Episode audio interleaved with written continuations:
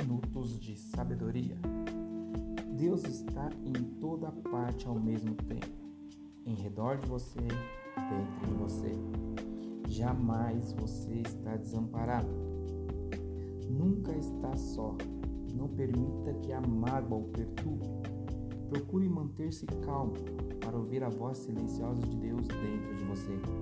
Assim poderá superar todas as dificuldades que aparecerem em seu caminho há de descobrir a verdade que existe em todas as coisas e pessoas.